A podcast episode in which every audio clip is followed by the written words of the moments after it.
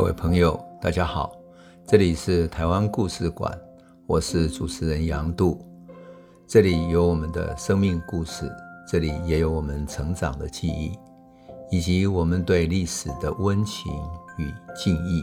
欢迎您收听。各位朋友，大家好，我们上一集讲到郑芝龙慢慢崛起，成为海上的一霸，但是呢，荷兰人和郑芝龙他们在海上对西班牙的打劫，也招致了西班牙的不满。西班牙觉得他等于是从马尼拉出来的经商的船都要被封锁一样被打劫，所以他非常不满。他想应该能够来对付这些荷兰人才对。因此两年之后，就是一六二六年，西班牙的马尼拉这边呢就派出了远征军，有两艘克拉克的大帆船率领。啊，中间呢还有十二艘中国式的帆船随行，总共带领了五百多个士兵哦，哈，然后想要去攻打大原，就是台南。可是不料呢，他们在大原的外海一看，才探知到大原里面已经建成了非常森严的城堡了，士兵也好，舰队也好，比他们想象的还要多，还要强大。他们知道说他打不进去的，也打不赢，更何况他要从海上攻进去，那些呃那些海滩又比较浅，很多沙洲，他对地形又不熟，所以打这样的一场仗是非常冒险的。没办法，西班牙选择了避开荷兰人，然后沿着台湾往南行驶，绕过南台湾之后，沿着东海岸北上，沿着台东花莲那边海岸北上。一路到达哪里呢？到达北纬二十五度，二十五度的地方，他们看到一个非常漂亮的峡角，就是海峡一样的峡角海湾。他们觉得它风景非常美丽，好，他们决定把它占领下来。占领下来之后，决定用西班牙当时的首都，也就是这一艘军舰的名字来命名，称之为圣地亚哥。那么，这个圣地亚哥的名字慢慢就流传，因为。西班牙人占领了二十七年，北台湾占领了二十七年，那这个当地的这个名字就流流传下来了。名字传到闽南人的嘴巴里面呢，就用闽南人的语言来发音哈。然后他的闽南语发音叫三条仔港，就圣地亚哥三条仔港。好，到今天呢，后来就变成了现在我们的普通话国语叫做三貂角，所以三貂角。古老的用闽南语来发音就是 Santiago，因此西班牙其实对北台湾是有影响的哈，当然对一些地名也有影响。那么西班牙的野心当然不会仅止于说取得三条角就结束了。几天以后，他们的船继续往北走，然后他们进入了可以容纳至少五百艘船的基隆港。基隆是一个非常适合的港口，然后占据了当时平埔族住的社寮岛。也就是今天我们在基隆看见的和平岛，和平岛今天还是有很多船啊，很多渔船、商船在那里进出。他们因此举行了盛大的占领的庆祝仪式。当然，庆祝完之后，他们会提防说，台湾在一北一南的两端哈，那么荷兰人会不会来攻打？所以他们决定建立一个城堡，城堡上放一些大炮，建筑炮台，所以他们开始筑城。然后建立了一个什么呢？它这个城的名字叫圣萨尔瓦多城，也就是圣救世主的意思。那么随后，西班牙的部队继续往外扩张。好，一六二八年的时候，他把淡水攻下来了。淡水当时有很多平埔族，他们一边通过传教士从呃基隆往淡水这边延伸，然后呢，慢慢的发现有些地方之后，就把它攻占下来，建立了圣多米尼格城。它的地点就是今天我们常常。讲到的红毛城，当然红毛城的建筑已经经过几次改建哈，它已经不是最初的样子了。我特别讲一下，嗯，西班牙的这种殖民观念里面有一个很有趣的呃思维方式哈，在理论上呢，人们认为说它是继承了罗马法，也就是当当时古罗马欧洲欧洲古罗马时期哈，开始对世界各地征战，特别是欧洲各地。去征战，一直征战到非洲、到欧洲各地去的这种罗马帝国哈。那么罗马帝国去征战的时候，他处理异国关系，他建立了罗马法。那罗马帝国认为说自己的文明啊是优于其他他所征服的这些部落、这些游牧民族的。所以，当帝国去开疆拓土的时候，等于是把被征服者从奴隶的状态、从呃落后的状态、不文明的状态解放出来，使他们接受了文明，接受了新的宗教文化等等。所以呢，罗马帝国里面的这种观点，就是把他的发现跟发现的一个地方，跟他征服的一个地方，视为他同化权的延伸。他要去同化它，因为要同化，所以他同时要把宗教引申出去。于是，这样的一种观念呢，就后来变成欧洲的一些基督教国家把这个罗马法基督教化。也就是说，当他们的这些帝国出去的时候，就跟着基督教或者天主教传播出去，跟着这种宗教出去，他仿佛就具有了一种道德的正当性。他仿佛是要为为上帝服务的，为上帝去开疆拓土去。去征服这些野蛮人，去教化他们，教化他们成为呃基督教的信徒，教化他们成为基督教的一种呃子民。那当然，他们就要派遣很多传教士，跟着他们的帝国的枪械大炮一起行走，走到哪里就试图建立这种传教的地方。可这些传教士有时候会受孤单啊，受到人家攻击等等，所以他们派出去的武力呢，就变成好像是帮传教士做保护的。那当然，不论是派谁派出传教士，都必须提供这些武装随扈来保护，所以就跟着传教士，一边是传教，一边是征服，一边传教，一边征服，就这样子，他不断的扩张他的帝国。这其实是一种殖民帝国的一种呃宗教上的包装哈。而在亚洲东亚的话，当然他们也是这么做的，所以。西班牙也在北台湾这里建立了一些嗯天主教教会的学校等等啊，甚至于建立传教的教堂啊，都都有建立起来哈。当然有一些我们在地的平埔族，比如说凯达格兰族，有一些部落就不愿意信服他们，后来曾经发生过去杀了他们的传教士啊，最后传教士被杀了之后，他们就派了军队把整个部落给灭了，这样的的一种一种事情。可是我觉得最有意思的是。日本人完全不理这一套，天主教随着葡萄牙人传到了日本，那么因为天主教的信徒后来参与了他们的内战，所以丰臣秀吉的时代曾经取缔天主教，迫害天主教徒，他甚至于呢迫害到要求天主教徒必须踩过圣母玛利亚的像，代表什么？代表你不再相信他了，你终于。不再是一个天主教徒，那么你才能够活下来。许多人，特别是天主教徒，就不愿意去踩过圣母玛利亚，踩过他心中信仰的女神，所以就被丰臣秀吉给杀了，甚至有很多虐杀的事迹。那这个故事我们在啊电影里面都看到过不少哈。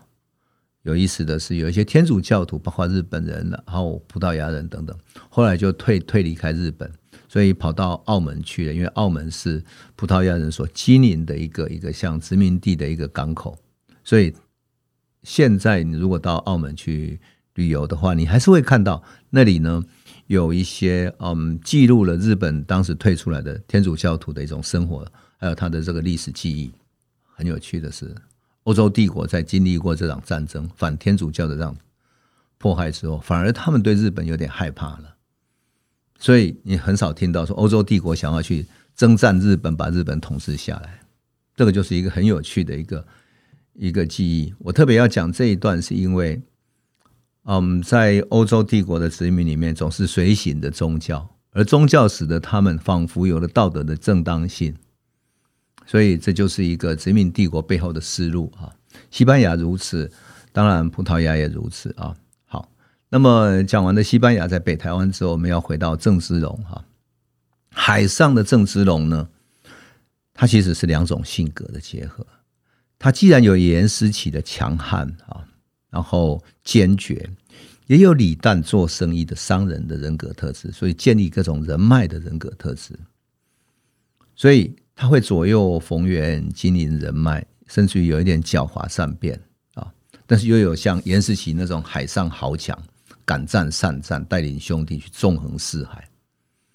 不过郑世龙有一点跟其他海盗最不同的是，他在海上不是说全然的抢劫，而是收保护费用、收买水费的。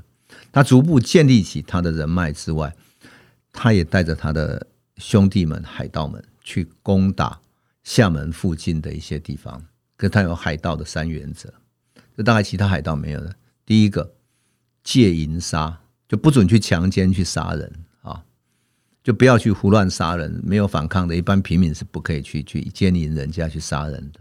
第二个，不攻取城堡，不攻取城堡，可能我们很难理解。为什么呢？因为不想说，在福建那边怎么会有城堡呢？可是如果我们到福建去的话，你就会发现有很多那种大的堡垒啊，城堡式的，都是整个家族住在里面。那么那种福建式的城堡，整个外围是很高的墙啊，整个家族的人住在那整个城堡里面。如果你把整个城堡攻下来的话，会变成一场整个家族的大屠杀，你就等于跟整个家族结怨，而且整个家族会被灭掉。那对于在地的人，或者对于整个家族来讲，都是非常非常重大的伤害。所以他不攻这些城堡，也就是不要去灭人家一个家族。当然，另外一个是不要杀败将。当他跟官方打仗的时候，对方如果打败了，他不要去杀害他，就把他放走，因为他已经败将了，他其实再杀也没有意义啊。所以这就是他的三原则。结果这种三原则反而使得他变成像侠盗一样，为什么？因为他不淫杀别人，只抢官方的钱，不攻城堡，也就是不伤害个人的整个地方的家族，不杀败将，就是如果你投降的话，那你就结束了。因此，他就等整个慢慢的势力越来越壮大了。特别是败将不追的话呢，明军的那种斗志就降低了。每一个军队的人都是被官方派出来的，他怎么何必为为官方卖命呢？所以。当时民间还传说，就是说一人做贼，就一个人当海盗，一家自喜无恙。因为你你家里的你家在碰到海盗来抢的时候，你现在就不会有事情，他去抢别人别人。一姓从贼，就是一个姓氏，比如说呃张姓、王姓等等哈，郑姓等等，跟着去当海盗，一乡可保无虞。因为我们都知道，中国人是很多一些家族就聚某一些姓氏是大家族哈，聚在一个村庄里面嘛，所以你整个村庄可以保无虞，因为你有这一姓是跟他同姓的。慢慢的，郑芝龙就像侠盗一样，慢慢壮大起来了。到了一六二八年的时候，荷兰人的记载里面说，他迅速扩张到多少呢？这还不是说明朝说为了诋毁他所写的这种夸张的描述，而是荷兰人的描述。荷兰人的描述说，他有四百艘帆船，六七万的徒众，就他的帮众有六七万人。当然，这六七万人散布在各地。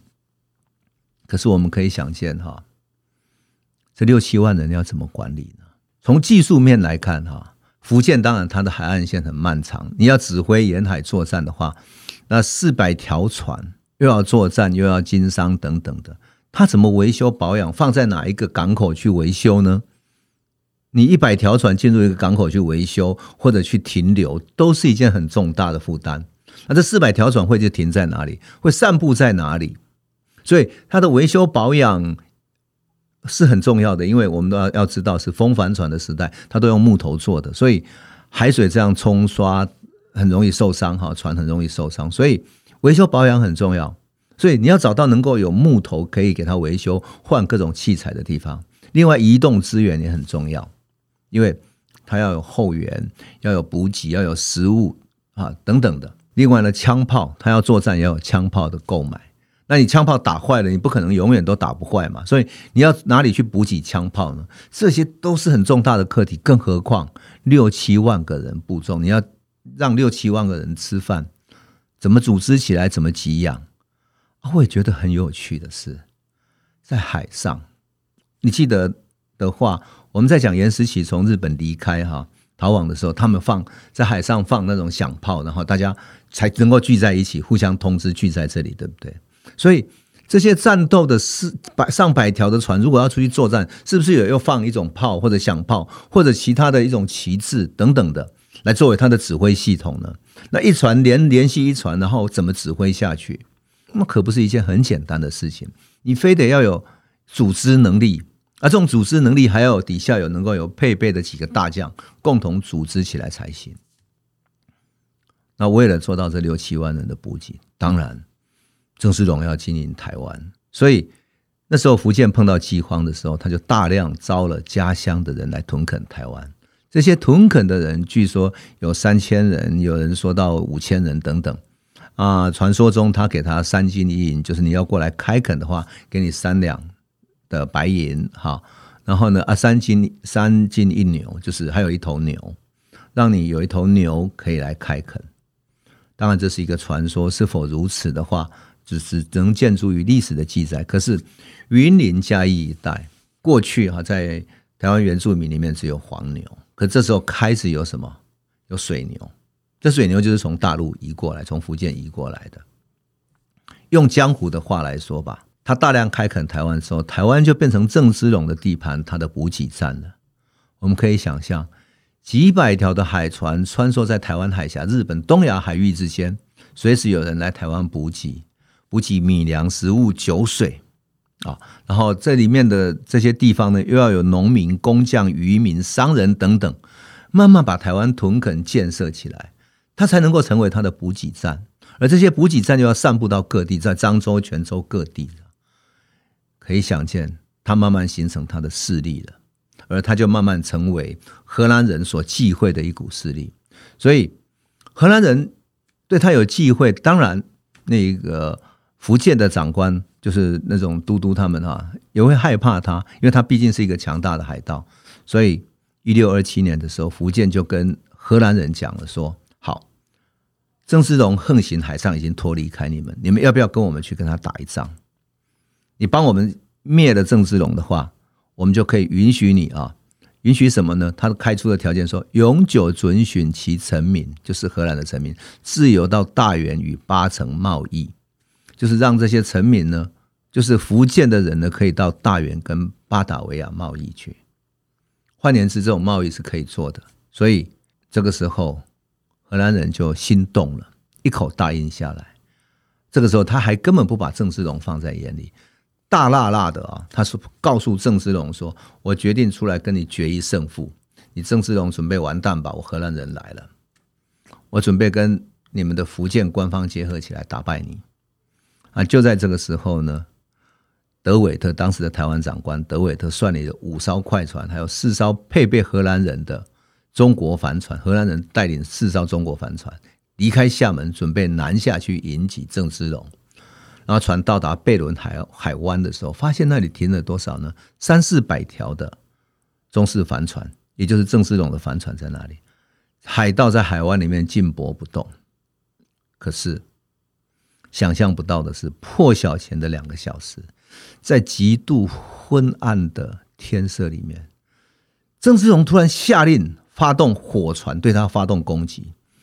几十艘的火船带着炸药向荷兰快船直冲过去，荷兰人措手不及，根本还来不及还击，也还来不及醒过来，把大炮打开的时候，火船已经勾上了荷兰战船，然后火船从船底开始燃烧，烧得整个海面通红。天色跟海水相映起来，整个火海通红一片。而火海之中呢，那些爆炸的荷兰船呢，船员跳海的跳海，随着爆炸而弹上天空的弹上天空。整个海面上充满了嚎叫的声音、炸弹爆炸的声音、火船燃烧爆裂出来的声音，甚至于更多是两军厮杀的吼声，在黎明的海面狂烈的沸腾。荷兰人从来没有碰过这样的亡命的阵仗，还来不及反击，所以只求脱身，割断了缆绳之后，火速逃向了外洋。这一仗终于让荷兰人见识到郑芝龙集团英勇善战的本事。他们知道郑芝龙已经不再是那个当年他们觉得的是雷尔森的一个小小的荷兰人的翻译官而已，他已经变成一个大海盗，甚至于是一个大的战将。这个时候，明朝终于明白过来了，郑芝龙是一个无法打败的对手。既然无法打败，能不能把他招安呢？于是，明朝这些福建的官方的人开始改变了他的思考方式。但是，怎么向郑芝龙招安呢？这么大的一股势力怎么办呢？好，我们等到下一集再来继续诉说这一个故事。这里是台湾故事馆 Podcast。我们每周一、周五会固定更新新的台湾故事，请随时关注台湾故事馆粉丝页，按赞并分享。最后，我们工商放送一下。若你对本节目有兴趣，可以购买纸本的《有温度的台湾史》，更方便您阅读。本节目由中华文化永续发展基金会制作，连振东文教基金会赞助。